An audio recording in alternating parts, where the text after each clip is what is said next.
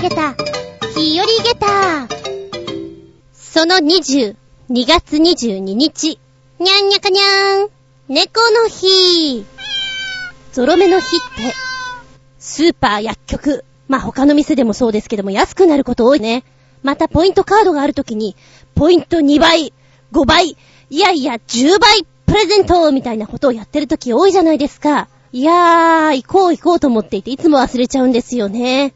で、あの、カバンの中にいつもポイントカードを入れてればいいけど、そういう時に限ってないのね。うーん、ポイントを貯めて、何かに交換したことがはっきり言ってないです、私。いつも貯めるっぱなし。で、そのカードがどっか行っちゃうとか、そういうパターンが多いですね。ついついね、忘れちゃう。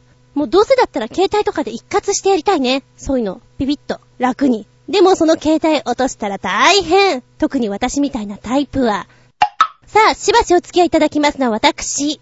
今日、起きたら、4時、47分でしたたまげたあつみじゅんです。よろしくお願いしまーす。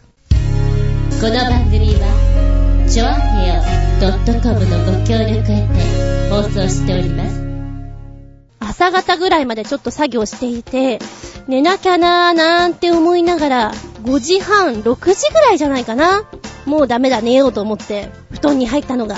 まあ、それでも、通常お休みの日は目覚まし時をかけなくても、お昼ぐらいには起きるので、ちょっと寝すぎたなーで1時か2時ぐらいかなーなんて思っていたら、もうほとんど5時ですよ、奥さん。どうしてくれましょう。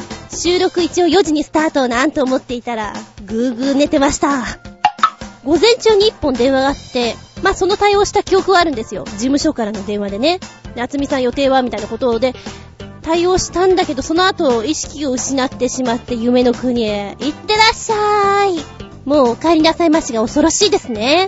まあ今からね、あの、収録しなきゃなんて思っているんですけれども、あまり寝すぎるとほら、口の周りとかが、下の動きっていうのかな。今日だから滑舌悪いんじゃないかななんて思いながら、少し意識して喋ろうかななんて思ってますけど、噛んでしまったらごめんなさいよ。そう、話は変わりますけど、写真また変えました。この間、10回の時に変えて20回で変えてみたから、ちょっと現代に帰ってみてね。えーちなみにこの写真は潜在写真なんですけれども、通常女の子とかは、えー季節感を出さない。そういう写真を使うんですね。だけど、ちょっとこれはタンクトップ系じゃないですか。なんでかっていうと、えーと、舞台の時とかミュージカルの時とかって、まあレオタードで送りなさいよ的な体の線が見えるものを送ってくださいっていう時が多いんですよ。だそれ用に撮ったんですけれども、で、こうね、何枚か写真撮った中で、じゃあ、あえて LINE の違うものを撮りましょうということで、じゃあ、アーミーいいっすかねっていうことでアーミーで撮ったんですよ。まあ私のキャラ的に、知ってる方はアーミーだねって言うんですけど、そうじゃないとなんでアーミーって言われることもあります。ちなみにあの、お仕事していて、お着物なんか畳むときに風呂敷を使うんですけど、女の子はだいたい花柄とかね、和柄の可愛いの使うんですけど、なんかどうせ汚れるし、目立たない色がいいかなと思って、生地屋さんに行きましてですね、アーミー柄を買って使っていたら、な、なんか男っぽいんだけどって言われました。ここだけなんていうの？戦場のような感じがします。あの、お着物を全部アーミー柄に包んで置いとくんですけど、いやでも汚れないしね、目立たないしね、いいんじゃないなんて思っていたら不評でした、周りには。もうね、私好きなんですけど、あの、色合いが。で、えーと、そうそうそうそう。まあそんなこともあってね、アーミー柄よく私は使うんですけれども、ちなみにこの潜在写真を、まあ一時使用していたらね、一番最初に事務所からかかってきた時に、あつみさん、アクションできますか？アクションですか？いや、実際に自分はアクションをやったこと、習ったことはないんですけど、ねえ、なんていう話があって、いやー、あの戦隊ものの募集がかかってるので、書類出そうかと思ってるんですけど、あつみさん、アクションできたかなと思いまして。で、ちなみにこの事務所はですね、入ったばっかりだったんですよ。で、私どちらかというと、舞台やりたいです、ミュージカルやりたいですっていうことを訴え続けていたんですけれども、で、入ってしばらくして言ったのが、アクションできますかと。まあ、確かにあの写真見るとアクションできそうな感じがするのかななんて思ったんですけどね。いや、すみません。実際ね、きちんと習ったことはないので、現場対応になりますよ、みたいなことをお話しした記憶がありますね。うん。まあ、戦隊ものの悪役だったかなんだかはちょっとわからないんですけれども、面白いなとは思いましたね。ちゃんと盾やっとけばよかったかな。ちなみに私は戦隊ものとかのあの、悪い方が好きです。まあ、なんでもそうなんだけど、お話では、悪い方が好きです。個性があって悪が強い方がね。やっぱり子供の頃に見ていて、5人のヒーローがいて、悪役がいて、まあその中の一人がちょっと裏切り者的な役だったりすると結構ね、そういうのが美味しいななんて思って見ていましたね。懐かしいな。うん。まあ、そんなのをね、この写真を見るとちょっと思い出してしまいます。まあ、そんな話をしつつ、お次に行ってみようじゃありませんかの。世界の言葉でありがとう。今日お届けしますのは、問題。ベルギー、ルクセンブルクと合わせて、ベネルクス三国と呼ばれたのは、どこでしょうかち、ち、ち、ヒント。レンブラントやゴッホ、フェルメール、有名な画家が結構出ています。ち、ち、ち。正解は、オランダ。今日お届けしますありがとうは、オランダでーす。オランダの国の言葉で、ありがとうとは、Thank you, Thank you. もしくは、ブダンクツ、ブダンクツ。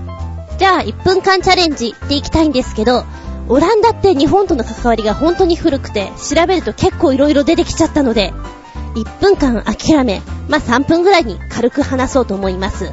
オランダ王国、通称オランダ、もしくはネーデルランド、ホラントとも呼ばれたりします。低い位置の国ということなんですけども、なるほど、街並みを歩くとですね、運河が道路よりも高いところにあったりして、水と戦いながら生活してるなっていう感じなんです。そしてオランダの象徴とも言える風車。これは、そんな水を用水するためのもの。よく言われるのが、世界は神が作り、オランダはオランダ人が作ったと言われるほどオランダの街並みは、人の手を加え加え生活しやすいように続けているということ。首都はアムステルダムだけど、政治の中心は王宮とか国会の所在地であるデンハーグ。えー、ちなみに、ここは立憲君主制国家。ベアトリックス女王様がいらっしゃいます。運河が多いためにですね、調べるとこちらオランダは自転車大国だということを私知りました。一方通行が多くて、なんか移動するために一番手っ取り早いのが自転車。ということで朝は中国、香港、顔負けの自転車ラッシュが続くそうです。えー、面白いなと思ったのがですね、学校ですね。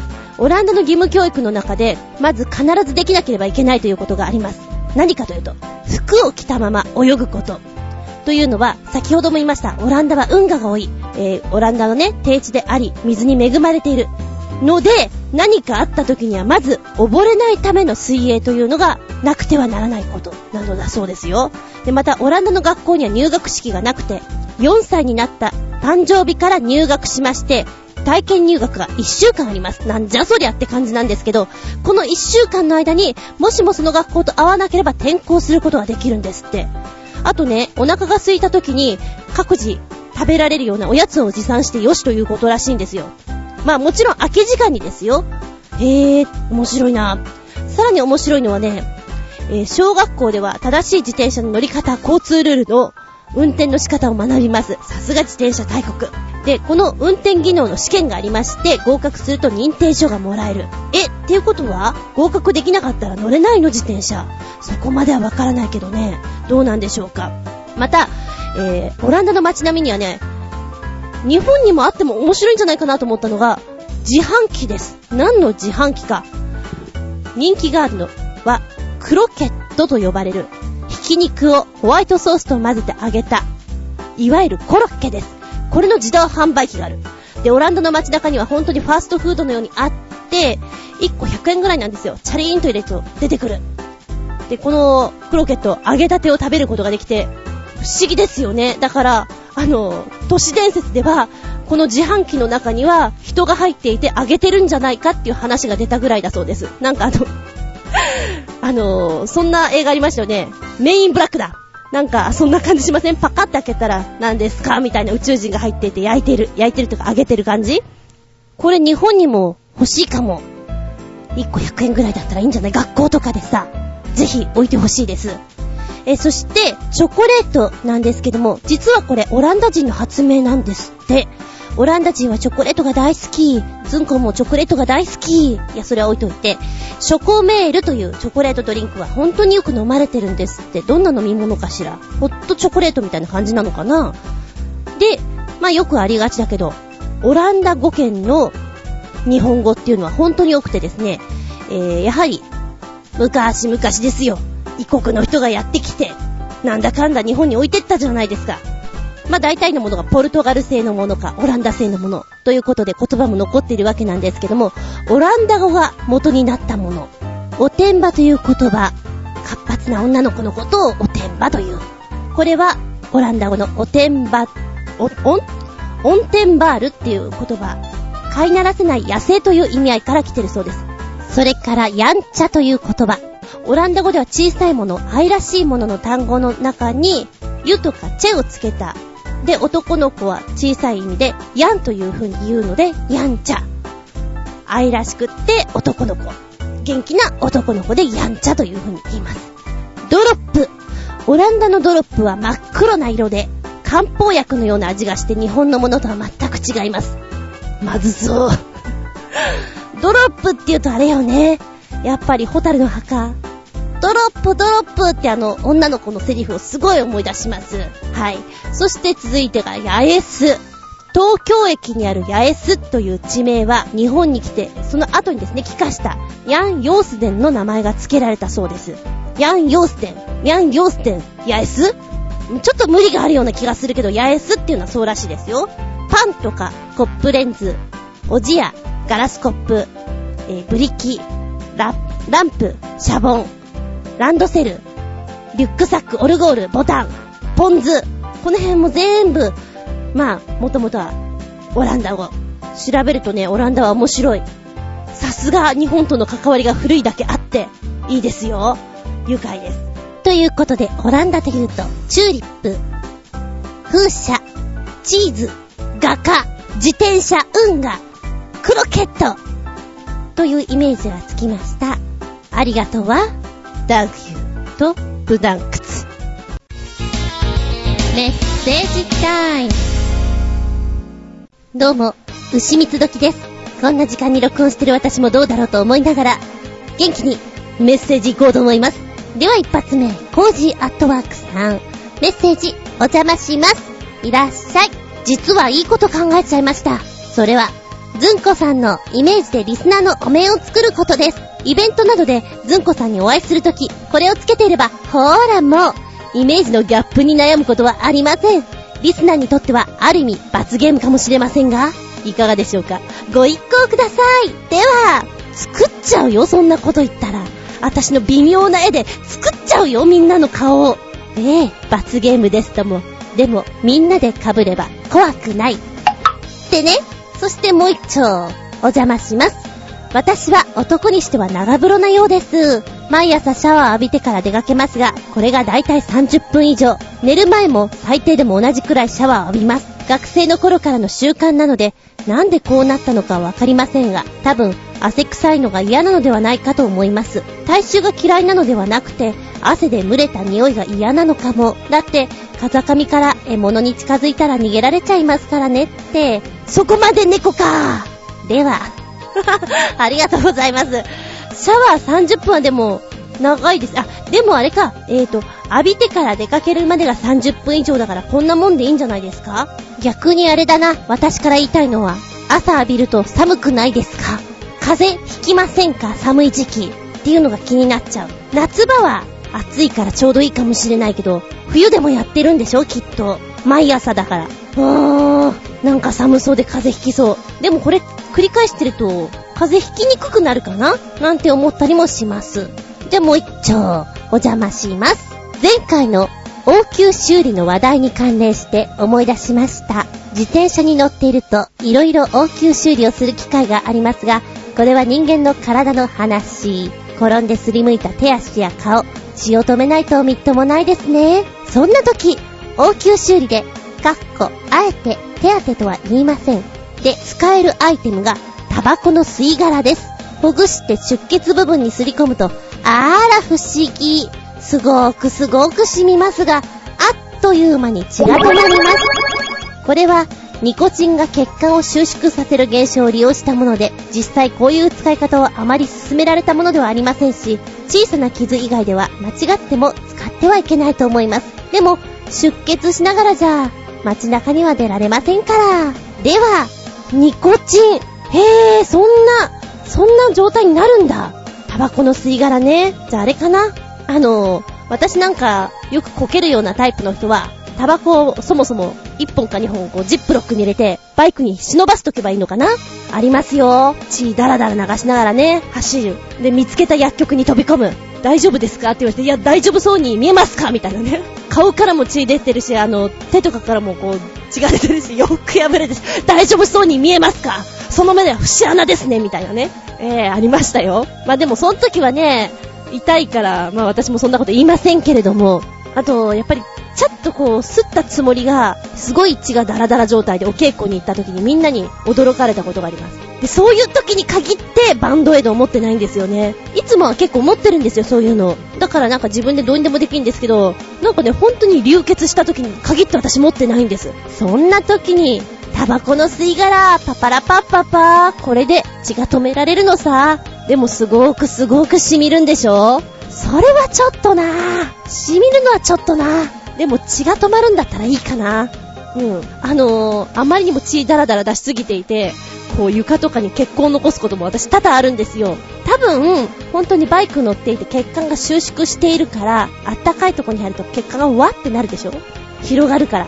その影響もあって、切れた時にこの出方がドパって出るんだと思うんですよね。こんなになんかこの辺ちょっと血だらけでごめんなさいみたいな時ありますもん。後の人驚いちゃいますね、みたいな。ニコチンすごい。でも痛そうでちょっと、ちょっと引いちゃう。そんな素敵な情報に、ダンク。ちょっとこれってスラムダンク思い出すの私だけ？続いてのメッセージが、旅人さんからです。メッセージ。ずんこさん、こんにちは。旅人です。こんにちは。前回の放送を聞きましたが、確かに全国には変わった駅長が勤めている駅がいくつか存在するという話は聞きますが、残念ながら、ずんこさんが紹介してくれた駅には行ったことありません。ちょっと惜しいのですが、霧島温泉駅は通過しただけでしたが、その隣の駅、カレイ川駅には行ったことがあります。そこの名誉駅長も、テレビに出たことがあるほどの有名な方で、カレイ川駅の全てを知り尽くしている年配の方で、いわばカレイ川駅の生き字引的な人でした。私がカレイ川駅に行ったのは今から4年前の春で、九州へ鉄道旅行に行ったついでに立ち寄ったものです。日本三大車窓の一つ、霧島連山を拝んできたのもその時でしたが、今は偉い目に遭っているそうで、霧島連山が日本三大車窓から抹消されないことを心から願っております。ということです。おー、旅人さん、ニアピンですね。近くまでは行ってるんだ。やはりいろんなとこに名誉駅長とかいるんですね。面白い人が全てを知り尽くしている。ちょっとそういう方とお話をしてみたいですね。いろんな昔話が出てくるんだろうな。こう、映画とかに出てきそうな、そんなキャラなイメージですね。そして、日本三大車窓。ねえなんかそういうさ、綺麗だな、いいとこだなっていうものから、どんどんどんどんなくなっていくっていうのはすごく切ないことじゃないですか。やはりこれは日本人ならばなくなってほしくないなっていうのは思いますね。me too です。旅人さんはいろんなとこに電車で出かけるから、もし変わったとこでいろんな駅長さん見かけましたらぜひ写真撮って教えてください。それも楽しみにしております。お便り、ブダンクツ。続いてのメッセージが新潟県のヘナチョコヨッピーさん。メッセージ。ずんこさん、こんにちは。こんにちは。どうでもいいような質問です。毎年、必ず誰かが問題定義することですが、今の時期に出回っている和菓子の桜餅。桜餅に巻かれている桜の葉っぱの塩漬けを、ずんこさんは食べる派ですか？それとも食べない派ですか？僕は食べる派ですが、うちの姉は食べない派で、そのことで子供の頃よく口論したものです。かっこ、それがエスカレートして、殴り合い、どつき合いに発展。くだらないことでよく喧嘩したものです。笑い。また、チョコレートによく合う飲み物って何だと思いますか？ブランデーとかシャンパンとか、ビールとか、白ワインとか、ウイスキーとか、コーヒーとか、人それぞれだと思いますが、ずんこさんは何が一番合うと思いますか？ちなみに僕なら、緑茶です。笑い。あははははは。それではごきげんよう。ラララララ。桜餅 それで喧嘩するあなた方、兄弟はとても可愛いと思います。えー、そうね。あの葉っぱなんですけど、子供の頃は、ああいう余計な葉っぱを食べたくなくて、剥いて食べてました。今は、剥くのがめんどくさいので、一緒に食べてます。まあ、もともと一緒に食べるものだなと思っているので食べています。そういうものってないですか？逆に考えると、ボンタン飴。なんか小学校の頃にやたらと流行っていたあの飴なんですけども、まあキャラメルですよね。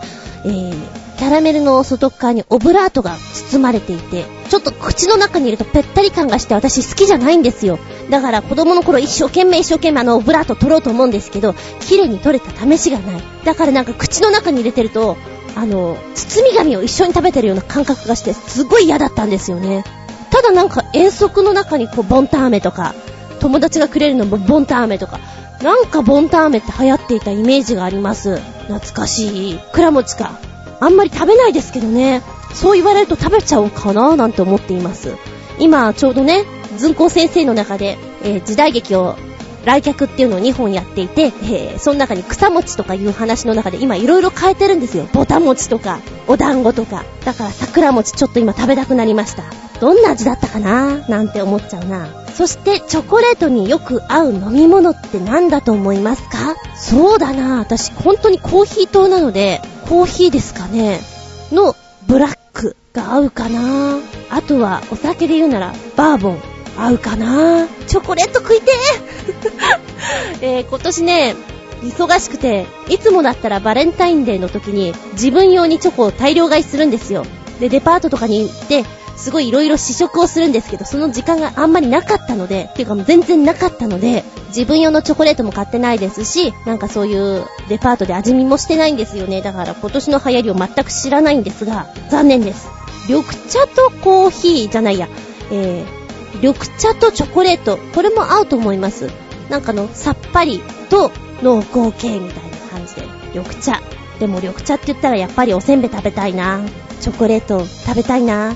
なんかチョコレート飯とかいうのが流行ってるらしいですね。こう、ご飯の中のおソースとか、こう、一種の具材としてチョコレートを使うというのが、どうですか？ヨッピーさんはこれ食べたいですか？私はどうだろう？チョコレート飯って言われると引くものがありますけど、いや、あの、素材で使ってるだけですから、っていう言い直しをされたらまあ OK かな。ただなんかお肉の上に具材が乗っていて、その上に板チョコじゃないけど、あの、パキッと割ったやつがポンと乗っているとか、そういう話を聞きました。いい感じの苦味なのかな？どうなんだろう？ありがとうございます。今私、牛蜜時ですが、甘いもの食べたくなっております。チョコレートだったらなんか板チョコがあったかな？うちの。それ食べようかな。うふふ。メッセージ、ダンクユー。本日もいろんなメッセージありがとうございます。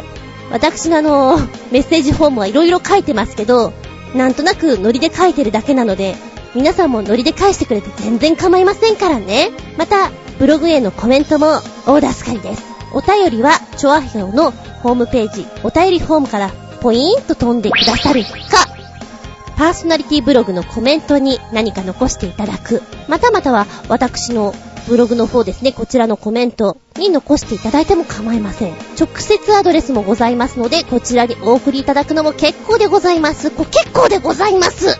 鶏は、後ろ側から迫って抱っこすると暴れません。こ結構いや、どうでもいい話かな。はい、直接アドレスです。すっごい噛んでんだけど、直接アドレスですけども、全部小文字で、geta アンダーバー zun アットマーク yahoo.co.jp geta アンダーバー zun アットマーク yahoo.co.jp こちらまでお送りくださいませ。皆さんのお便り、首を長ーくして、待っちょります。びっくりたまげた日よりげた。この間、稽古見学に行ってきました。何の稽古か。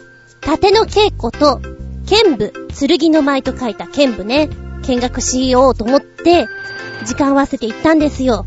で、まあ大体和のお稽古の時っていうのは、お稽古場に入る前、手前ですね。ふすまというかあの、カラカラっと開けて、お邪魔いたします。よろしくお願いします。的なご挨拶がちゃんとあるんですけど、えーと、場所がそういうところじゃなかったので、しなくて大丈夫かな？ひょこ？ひょこって顔見せながらね、うろうろしていて。で、案外入ったら、すごい皆さん気さくなんですよ。すごい気さくなんだけど、こんなもんなのかななんて思いながら、袴を履いてらっしゃる方、ジャージの方、いろいろいらっしゃいました。で、木刀を持って盾をつけるということで、まず基本練習的なものをやっていたんですけれども、やっぱりね、女の子が多いね。かっこいいものってやっぱり女子はちょっと憧れるところがあって、剣を持った女性ってのはかっこいいなぁなんて思って見てしまいます。やっぱりみんなポニーテールしててね、基本だよなポニーテールとか思いながら見ていたんですけれども、最初にこの型をいろいろやって、1から10までの形を、えいえいとか言ってやってるわけなんですよ。ほほー、やってるやってる、これか、大丈夫かな？私こういうのや、やれるかな？なんて思いながらね、ちょっとやってみたいなっていうのも意識の中にあるんですけど、アクション的な動きを本当にやったことがないので、ついていけないと悲しいなと思ってね、見ていたんですけれども、一通りの型が終わった後に、歯合わせということで、木刀と木刀をね、カンカンやりながら、形を整えていくっていうのをやっていました。まあ、初めての方の人たちはゆっくりめ。そうでない人たちは本当に速いテンポでやってるんですけども、かっこええのー。で、後半に入ってきて、実際その場所で、じゃあ盾をつけます。じゃあここでこうやってお前かかってこい、こうかかってこいっていうのをやってるんですよ。で、わずかな時間で、まあ、盾を組んで、で、本気モードでやって、やられて、死んだところまでやってくれるんですけど、この迫力ったらね、たまげたいや、これ、怪我するよねっていうぐらいのスピーディーさなんですよ。まあ、実際盾の集団でやってるから、ゆっくりやっていちゃ意味ないんですけど、実際私が本番とかの舞台とか、テレビとか、そういう場所で見ている盾よりも全然速いスピードなんですね。すごいなぁと思って。で、女性の方もやっぱり同じように盾の一瞬でつけて、一瞬で本気で見せるみたいなのをやってくださってすごいな。まあでもやはり男性と筋肉のね、質が違うのか、やっぱりスピード感とかは劣ってしまうんですけど、それでもすごいなと思いました。で、芝居気たっぷりにやってくれると楽しいです。お前切り込んでこいみたいなね。でね、あの、切られた時の、うっうっで、時代劇ってさ、切られた後ってなんかみんな回転しながらその場からいなくなってしまうイメージないですか？あの、ちょっとおかしなイメージ。あれ不思議でね、舞台とか見ていてもなんでかな、おかしいな、なんて思いながら見てるんですけど、実際そこで死体の山ができたらそれもそれで邪魔なんで、時代劇の場合って、切られたら邪魔にならないように吐けるみたいな方向性みたいなんですよ。で、その切られた後もすっごいたっぷりやる人と、うわあうーとかやる人と、あっさりなんか、うっって終わってしまう人と、いろいろあって、もうすごいたっぷりの人は本当に目立ちたいんだなぁなんて思いながらも、見ていて気持ちいいですよね。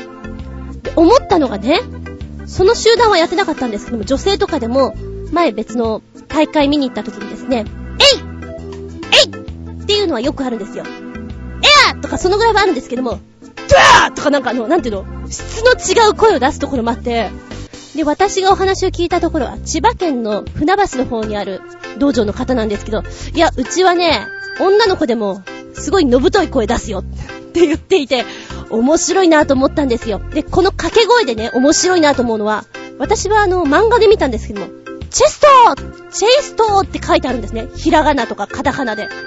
チェイストって何ですか？っていうのがまず気になりまして、実際その現場とかで、その声をかけてらっしゃる方はいないんですけど、調べたくなったんですよ。もともとはですね、鹿児島県に古くから伝わる方言ってあるそうなんですけども、えいって同じ、それとか、ギャーっていう一種の掛け声みたいなものなんですけども、英語の胸部、チェスト、胸のことをチェストって言いますね。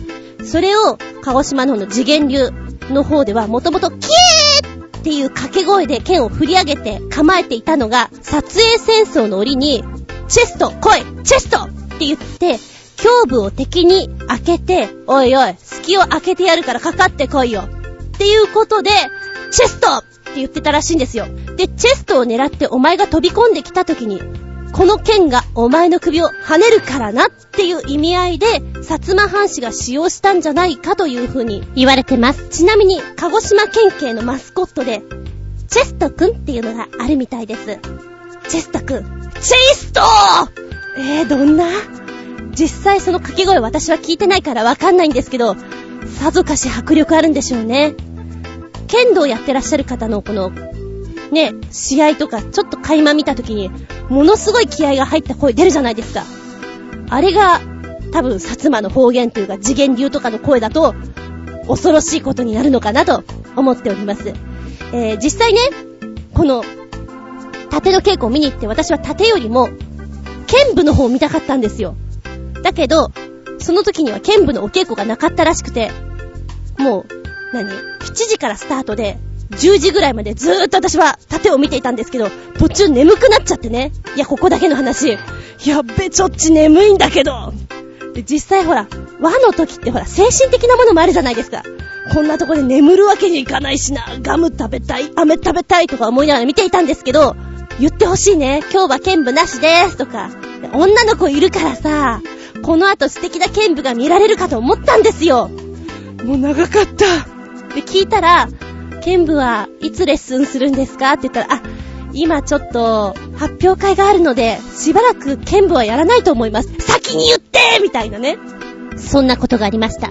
ちなみにこちらの盾、剣舞のお稽古っていうのは誰でも見学自由ですし、体験レッスンも誰でも受けることができます。デスクワークとかやってね、ストレス溜まってるあなた、ぜひ行ってみたらどうでしょう。もし行くんなら、掛け声はこれよ。チーストみんなをポカンとさせてやれ。ぷぷ。みんなフリーズしちゃうんだろうな。後でこちらの方のね、詳細もブログの方にアップしておきますんで、もしよかったら見てください。ちなみに今回の迫力満点、下駄5つです。切り込むときは勇ましく。でやなんでやねん。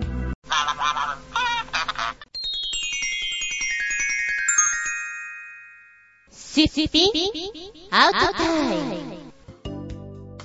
今日のテーマは、好きな言葉、言いたい言葉でお届けしたいと思います。好きな言葉ありますか？このフレーズ好きなんだっていうのないですか？なんとなく聞いた言葉で意味はよくわからないんだけど使ってみたい言葉。そういうのないですか？なんとなく背伸びしたい。そういうの。そうさな。中学校の頃、帰国子女っていう言葉が私の中で劇的に素敵な音に聞こえたんでしょう。言いたかったんです。そういえばさ、一組に帰国女子が帰ってくるよね。言ったことあります。えー、純ちゃん、それは、帰国子女って読むんだよ？とかね、ありましたけれど。まあまあ、子供の頃はそういうのよくありますよ。あと、うちの劇団にいた男の子なんですけど、やっぱりエッセイとか読んでいて、なんか意味はわからないけど言ってみたい言葉があったそうなんです。今日元気ないね、どうしたの？うん。今ちょっとマタニティブルーなんだ。って真剣な顔で言ってました。え、ちょっと待って。マタニティブルーってわかる意味？うん。なんか憂鬱とかそういうことじゃないの？うんうん。あの、英語ちょっと調べた方がいいかもしれない。みたいなね。こととか、ありましたよ。可愛いっちゃ可愛いんだけどね。えー、ちなみに、私は、この間の番組の中で、龍馬伝を見ていて、ちょっと方言の中の、薩摩弁が気に入ってるということを言いました。じゃっとんって、おいわなみたいな、なんか、あの、ドローンとした喋り方が素敵だなって思うんだけども、私はもともと東京に住んでるので東京弁なんですが、ちょこっとこうフレーズにね、癖があったりすると、いいなぁ、かっこいいなぁって思っちゃったりします。あえてだから、地方とかに行ったり、台本がちょっと方言っぽかったりすると大げさにやったりして遊んだりしますけどね、私が好きな言葉のものは、意味というよりもどちらかというと音の響きですね。面白いなぁ。ハイドロブレーニング現象。これ、教習所に行って習った時から好きな言葉です。ハイドロブレーニング現象。なんかさ、すごい現象が起きそうじゃないですか？バーってなんか、チーフチーフ大変です。このままではハイドロブレーニング現象が起きそうです。何？どうしますか？わかった。あとどのぐらい持ちそうなんだ？わかりません。よし、プラン変更だ。ラジャー！ブラジャー。わーなんてな？なんかよくわかんないんだけど、自分の中で、小さな小さなドラマティックな シナリオができてしまうぐらいの、ハイドロプレーニング現象。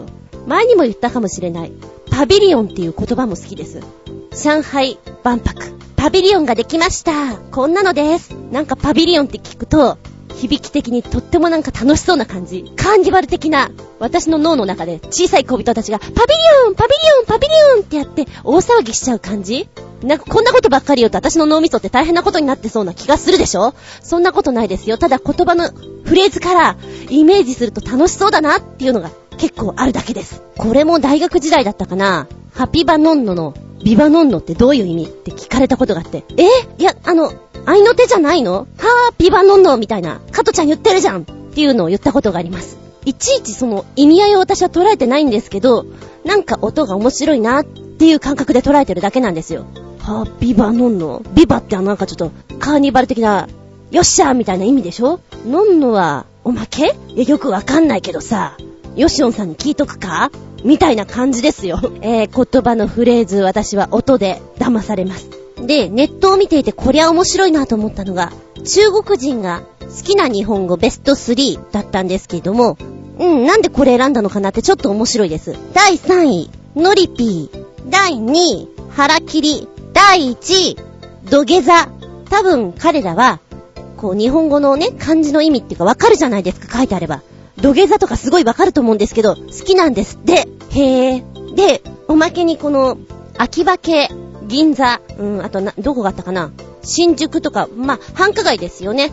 浅草も入ってたかな。1000人ぐらいの外国人にアンケートしたところのランキングの中で面白いなと思ったのが、好きな日本語、もいない、ありがとう。ちょっと日本古来のさ、忘れかけていた優しい言葉？片付けないみたいな。そういうのはやっぱり好きなんですって。なんかもったいないっていうのはよく聞くんですよね。もったいない。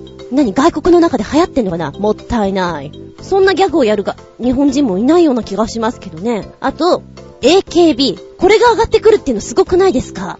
まあもちろん、秋葉原で撮った何人かの外国人はそれを答えたでしょうけど、中には銀座とかね、浅草とかまあ他のところでも AKB って答えてる人がいるんですよ。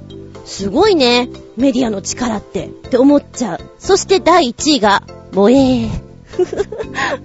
外国人が萌え選ぶっていうのはすごくないですか？で、ちなみにこの、このランキングと先ほど言った土下座とかいうのは全く違うランクになっています。えー、この間1月末に出された記事の中で書いてあったんで、本当につい最近調べたんでしょうね。1000人に聞いて、何が好きですか？これが好きですか？まあ、漢字とかで言うと、花っていう漢字とかは結構好きっていうのは、YouTube の中で、外国人が好きな日本語っていうことでこう、ビデオ帳になっていて出されてるのがあるんですね。後でブログに貼っつけときますけど、えー、見てみてください。面白いです。激辛とか、激安とか、そこ選ぶんだ。美人とかね、維新伝心とか言ってたりするんですよ。でもなんとなくね、維新伝心はわかる気がする。なんかほら、音のフレーズ、維新伝心、oh yeah みたいななんか、ラップ調？あれ私だけかな？面白いなと思うんですけど、あと、まあ、日本語じゃなくて英語の単語でいくと、まあブログにも書いたんですけど、私が好きなのは、やっぱり音が潰れていて聞き、聞いた時に、おや？っていう音が好きです。バナーナとかさ、トメートとかなんかこれべちょーってなってる感じの音っていうのは、えー、なんでそんな音なんだろうとか思っちゃう。実際バナナとかも美味しいんだろうけど、こんなんかぐにょって潰れたようなの、はい、バナナ食べる？みたいな。えー、なんか黒ずんでません？みたいな。トマトもだいぶ熟され尽くしてませんか？みたいな。ごめん、私の頭の中でよ。違うんだろうけど、そんな気がして楽しいな。あと、オーレンジジュースとかね。えー、なんでそんな高いところから降りてくんのかなみたいなのは聞いてて楽しいです。だから、もし外国の人とかね、英語の授業とかでそれを言われた時、私の中で、わー言ったうわーって大爆笑なんですよ。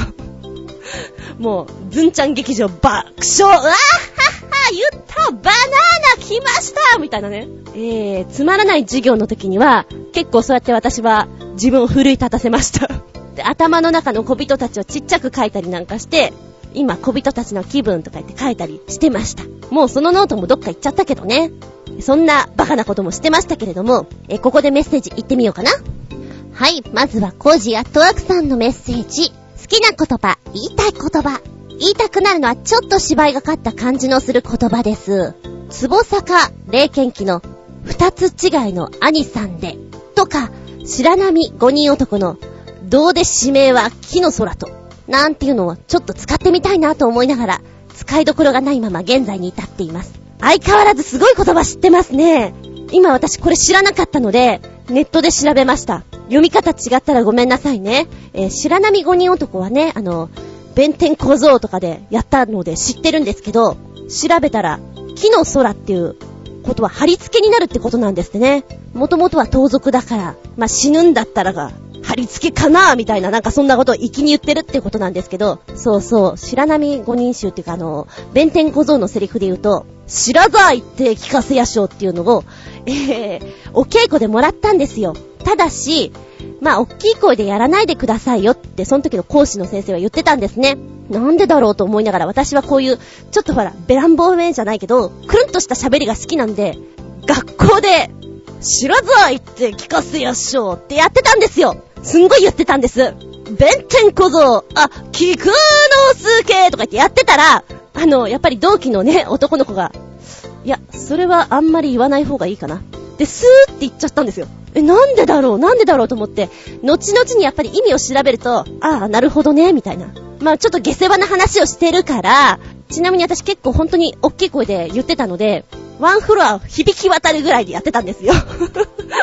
つつもたせみたいなことを本当に言ってて、多分聞いてる、あの、ボーイズの方がね、やっぱり、純じゃないですか。だから、こっぱずかしい気持ちになっちゃったんでしょうね。だから、それとなく私を諭してくれたみたいな。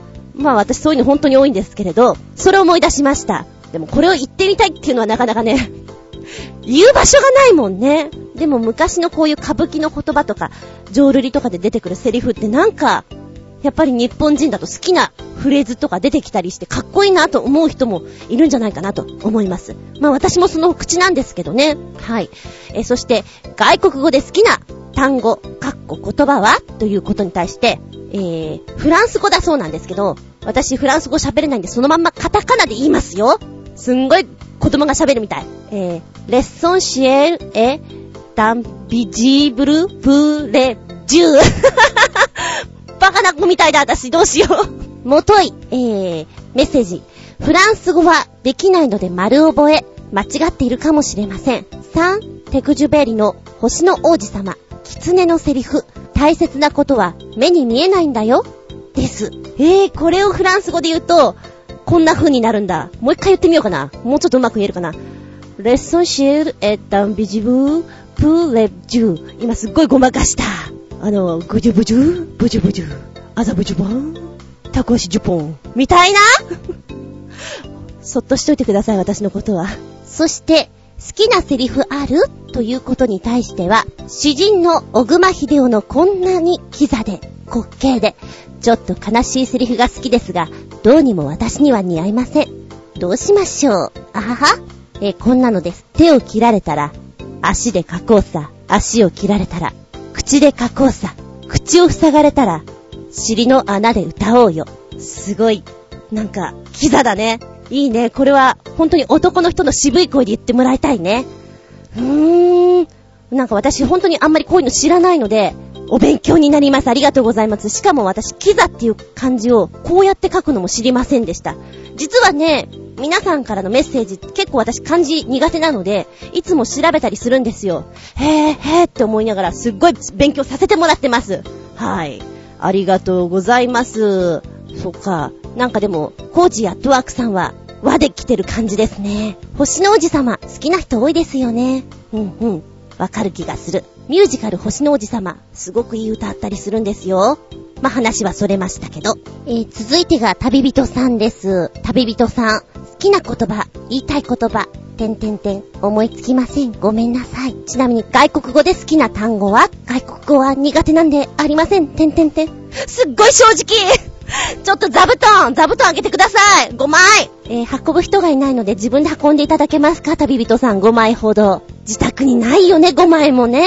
うん、ごめん。ちょっと今日私暴走気味なんでほっといてあげてね。よしよし。えー、っと、正直にありがとうございます。実際ね、あの、記憶に残る残らないってその人それぞれなんで、私も今回リアクション少ないかななんて思いながら、少なかったら本当にずんこ暴走でいっちゃうかなと思っていたので、全然気にしないで OK です。むしろこうやって書いてくれると、なんて真面目なんでしょうって座布団あげたくなっちゃいます。あ、セルフなんですけど、すいません。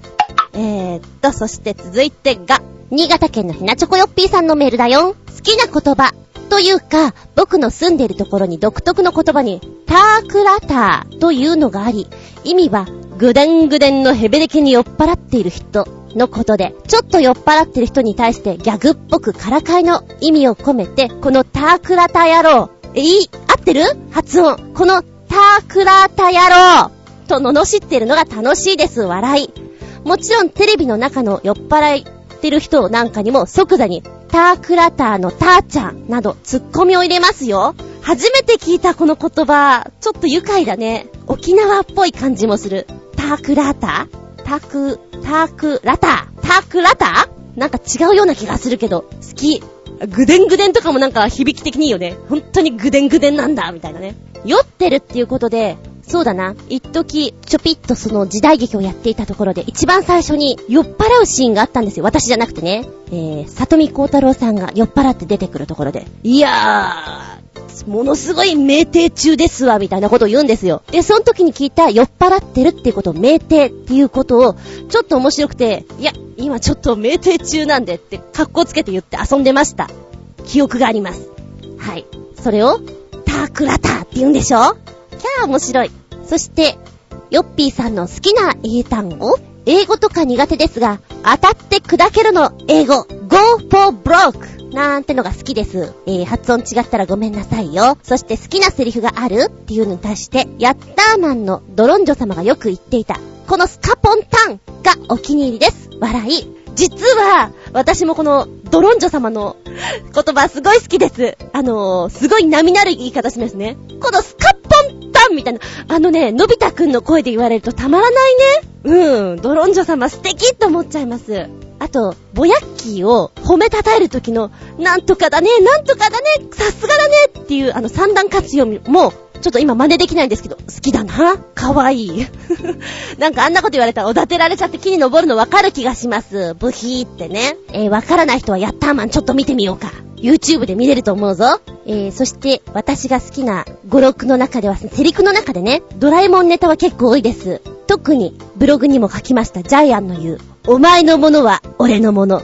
俺のものは俺のもの。ジャイアニズム最高 もうあの、勝手さがいいね。素敵です。まあ、昔のアニメだったら特になんかその名台詞みたいなの、決め台詞あるじゃないですか。ああいうのは結構インパクトポイーンって入ってきますよね。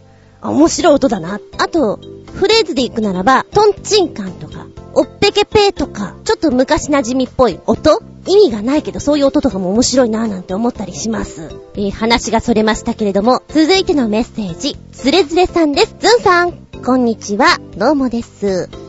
好きな言葉ですね。僕は明日できることは今日やらない。本当は今日できることを明日へ伸ばすな。なんだろうけど、ぐーたら流解釈じゃ、すべては未来へ託すのじゃ。かっこ、ぐーたら流、ポジティブシンキングです。ということでメッセージありがとうございます。そういえば私も中学校の頃、今日できることは今日のうちにみたいなことを、えー、大好きなポスターを貼っていて、そこの口から吹き出しを書いて、そのセリフを吐かせてました。えー、大好きなポスター。誰かというと、リバーフェニックス ちょうどね、リバーちゃんが好きな時期で、えー、リバーちゃんの口元から、今日のうちにやれよ宿題とかやることやっとけよっていうのを出していましたね。英語でなんて言ったかな忘れちゃったな、もう。ネットって便利だね。なんだったかなと思ってもすぐ調べられる。イギリスというかま英語のことわざですね。never put off till tomorrow what you can do today. 今日できることは今日のうちにやっときな。っていうやつですね。機会逃すなっていうことなんですけど。そうだ、そういえばこれを書いていたな。思い出しちゃった。つれづれさんと同じで私もぐーたら病にかかってます。ぐーたら、ぐーたら。しかもこたつとかに入ってしまったら本当に根が生えてしまう。根が生えたら、もう、しばらく動かんぞ、みたいな感じになっちゃうので、なるべく入らないようにはしてるんですけど、どうも一日の中お眠時間がやってくる。10時とかに一回来るんですよ。そん時の山場を越えないと、もうぐーたら発病ですね。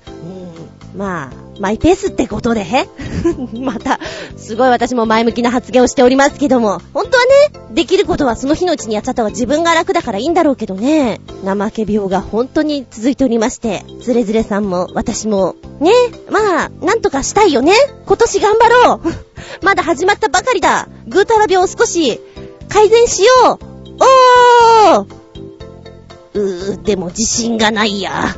はい、メッセージありがとうございます。つれつれさん。こういうお話をしていたら、私の好きな言葉がちょっと浮かんできた。意味は特にないです。音の響きです、やっぱり。バングラディッシュとかね。モロゾフ。チーズケーキうまいよね、モロゾフ。とか。ブレイコー。今宵はブレイコーみたいなの本当に私、意味じゃなくて、音の響きなんだなって思いますけれど、ちなみに、えー、イギリスのね、英語団体だったかな。私最初に聞いた時は、有名な辞書を作ってる会社さんで、ランキングを取ったものだって聞いたんですけども、なんかちょっと調べたら違うみたいなんですが、まあ、要は、英単語ランキングっていうのがあるんですよ。で、私が調べた、一番最初に聞いた時は、音の響きが面白いってことで、バナーナーとかも入っていたんですけど、えー、今回ですね、まあ、これもちょっと昔のかな？だいたいベスト5っていうのはあんまり変わんないんですよね。だいたいラブとかさ、ピースとかそういうの入ってるんですよ。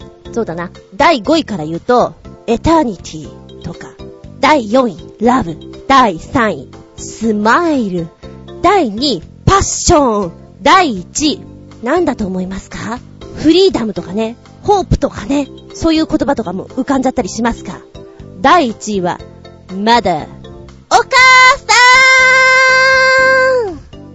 夕飯なに？なに？なに？なに？マザーなんです。えー、ちなみにですね、ファーズ、父ちゃんっていう言葉は、ランキングから外れてるそうです。悲しいですね、世のお父様方は。えー、音の響きでも、なんかあの、深さ的にマザーに勝てるものがないみたいなことがちょっと締め文句で書かれてたんですが、へー。私はどうかな？やっぱりパビリオンとかのが面白くない？えー、こういうの選んでる人っていうのは意味も含めて、あと音の響きも入っていて、素敵なお言葉じゃございませんかっていうことで選ばれてると思うんですけども、あ、クラッシュとかいう音も好きだな。クラッシュなんかワシャって感じがいいね。ダメ？まあ、私はちょっとね、別の視点から選んでるから、あんまり好まれるとこではないかな。開国してくださいよね。誠意見せてくださいよ。ペリーのセリフ、最高です。まだ意味がわからない人、YouTube、ペリー開国で調べてみてください。あ、そうだ薄利多売、薄利多売。天体観測、薄利多売。なんとなく薄利多売っていう音も好きです。四字熟語で言うと、音の響きがな。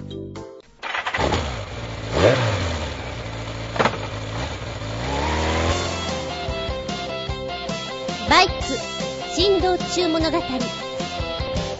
この間、雪、みぞれ、雨、降ってましたよね。辛いよなぁライダーにとっては。いや、その前に乗るのやめとけ、言われるんですけれども、仕事がてら、稽古場とかに乗って、まあ、このぐらいなら大丈夫だろう、と思って、2時間後、稽古終わって、バイクに戻ったらバイク真っ白 どうしてくれましょう。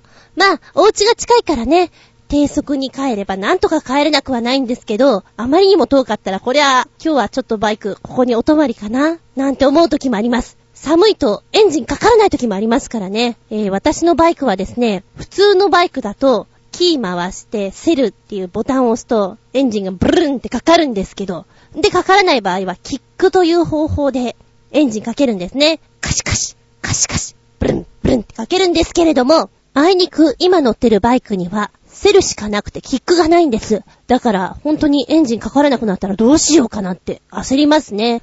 この間の雪とかね、みぞれの、あの混じったような感じの時には、ちょっとやっぱりエンジンのかかりが悪い時あったんですよ。でそういう時ちょこっとね、あのー、吹かしながら、頑張れ頑張れって祈るしかないですよね。交差点のところで、こう、シューンってなっちゃったりすると、本当に怖いので、焦ります。で、グローブなんですけど、さっき言ったように、その980円のは指のとこに穴がね、開き始めてきて、さすが980円なんて思っているんですが、20分乗ったぐらいで結構ね、ぐっしょりなんです。1時間乗ったら絞れまーす、みたいなね。もう指が痛い感覚に陥ります。そんな話をしていたらですね、バイク乗りの人が、じゅんちゃんじゅんちゃん、こんなグローブあるよ、面白いでしょ？って見せてくれたのがあります。どんなのかっていうと、グローブの親指のところに、ポチッとしたものがついてるんです。そして人差し指の時にも突起がついてるんです。なんでしょうこれと思ってね、見ていたんですけど、聞いたらですね、親指のその突起は、ワイパーになるんですよ。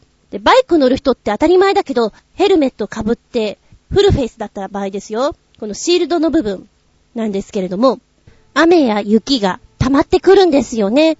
で、通常だったらですよ、私なんかは、グローブをしていて、手の甲の部分で脱ぐんですよ。まあ、時間があったらタオルとかで拭けばいいんだろうけど、大体そんなものないので、グローブで拭くことになってるんですが、この教えてくれたグローブの、その突起の部分ですね。親指のとこについてるやつはゴム製で、聞いたらこれはワイパーになるよって言われたんですよ。だからシールドの部分に、この親指をシャッと当てて、チャキーンってやると、雨の雫とかが全部取れると。素晴らしい、画期的と思ってね。でもってそのグローブのすごいところは、人差し指のとこの突起。これ何かっていうと、ナビとか、なんか、押さなきゃいけない時に押しやすいように突起が出てるんですって。で、通常のグローブだと結構ごっつくなってしまうので、ボタンとか押す時には、誤操作じゃないけど、もう両方押しちゃったりするんですよね、携帯とかも。寒い中グローブ取って色々やらなきゃいけないんですけど、このグローブだとそれをはめたまんまでできるよと。なんて画期的。欲しいこのグローブ欲しいよどこで売ってるんですか？って聞いたら、まあ、教えてくれたんですよ。ただ、え、ちょっとセール中で売ってたと。で、値段も下げて売っていたと。で、ワンサイズぐらいしか売っていなかったと。そっかじゃあちょっと手に入れるの難しいかなと思ってるんですけど、通販とかだとね、わからないでしょだから勝負かななんて思ってるんですけど、ワイパー付きのグローブ本当に欲しいです。えー、ちなみに、メットもね、私はずーっとこう結構、あの、頑張って頑張って同じのを被り続けるんですけど、どうもうっかりさんで、えー、メットを取った時とかにゴロンゴロンって落としちゃったりする口なんですよ。なので、シールドの、この、はめ口っていうんですかね、よく割れてしまったり壊れてしまったりするので、片方だけがパッカンパッカン言ってて、ツーリングに行ったりするといつもこれがね、外れてくんですよね。なので、今日の私は一切シールが開けられませんからよろしくみたいなことを先に言っとくとか、うん。もしくはちょっとガムテープ買っていいですかとか、そんな状態になったこともあります。走っていてシールドがまんまね、ポーンって飛んでったこともある。これは東京だけど、あー私のシールドお台場とかだったかな？なんか飛んでったことあるよ。常にこうシールドに守られてると、こういきなり外してしまって普通の被ると、当たり前だけど風がもう真っ向から来るでしょ？ボワーって、私のお肌が乾燥する、乾燥するっていうのもあるし、コンタクトが、コンタクトがドライアイ。なんていうのを感じながら運転しています。えー、少し暖かくなって値下げしたら、グローブ新しいの買おうかな。盗まれないように、常に肌身離さず、あたいのグローブ。ということで、珍道中物語と言いつつも、どっかに行く話ではなく、ただのバイクのお話でした。iPhone で遊ぼうのコーナーで。す。サクッと話すよ。さっき見つけたんだけれども、なんか、落ち込んじゃうな、とか元気が出ないな、なんていう時に、これで。遊んで。みてはどうで。しょうか。インスタント効果音、かっこ無料、えボタンが出てきます。このボタンを押すと、あなたを励ましてくれること間違いなしです。えー、おすすめは人前で話さなきゃいけないとき、芸人さんとかもいいですね。ちょっと落ち込んでしまって何をやっても楽しくないとき、このボタンを押してごらん。1回、2回、3回、4回、さあ押してみよう。えー、こちらね、ちょっとやってると、笑ってきてしまう、そんな感じです。今やってみますね。小話を一つ。小鳥が落ちたってさ。小鳥。布団が吹っ飛んだわかりますかこの歓声。連打をすると、今相当連打したんですけども、最初はパチパチ程度が、ヒューヒュー入ってきて、おーイエーになってきて、かなり励ましてくれます。まあ、無料なんで、ちょっと遊びがてらやってみてください。ということで、アプリ紹介、インスタント効果音、カッコ無料でした。この番組は、ちょあへよ .com のご協力へて放送しております。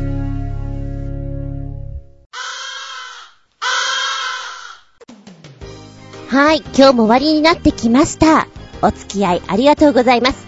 次回は3月8日、その21でまた聞いていただけたらと思います。スッピーアウトタイムのテーマは、自動販売機、チャリーン。そう、今日自動販売機の話がちょっと出てきました。どこだったか覚えてますか？いっちゃん最初ね、コロッケの自動販売機があるんだよ。日本にも出てくればいいのにっていうお話をしました。それにちなんで、自動販売機、ネタをお待ちしております。あったかい飲み物飲みたくて、自販機に行ったら、全部冷たいしかなくてがっかりしたことないですか？その逆、冷たいの買おうと思ったら、あったかいオレンジジュースとか出てきたことないですか？買おうと思ったら全てが売り切れとかね。早く入れてよおじさんみたいな。自動販売機にまつわるお話です。券売機とかでもいいですよ。そういう自販機というものでお話ししたいなと思います。ネタ、いろいろ面白いのお待ちしてますよ。ちなみに、あの自動販売機でジュースとか当たった人っているんですか？見たことないけど。ということで、すっぴんアウトタイムのテーマは、自動販売機、チャリーンです。面白ネタお待ちしております。では、次回は3月4日、日付が変わるその頃にまたお聞きくださいね。お相手は私。起きたらさ、壁紙がボロンボロンなの。猫にいろいろやられちゃいました。悲しい。厚み純でした。見舞い聞く舞い話す舞い。ずんこの話も、もうおしまい。バイバイキーン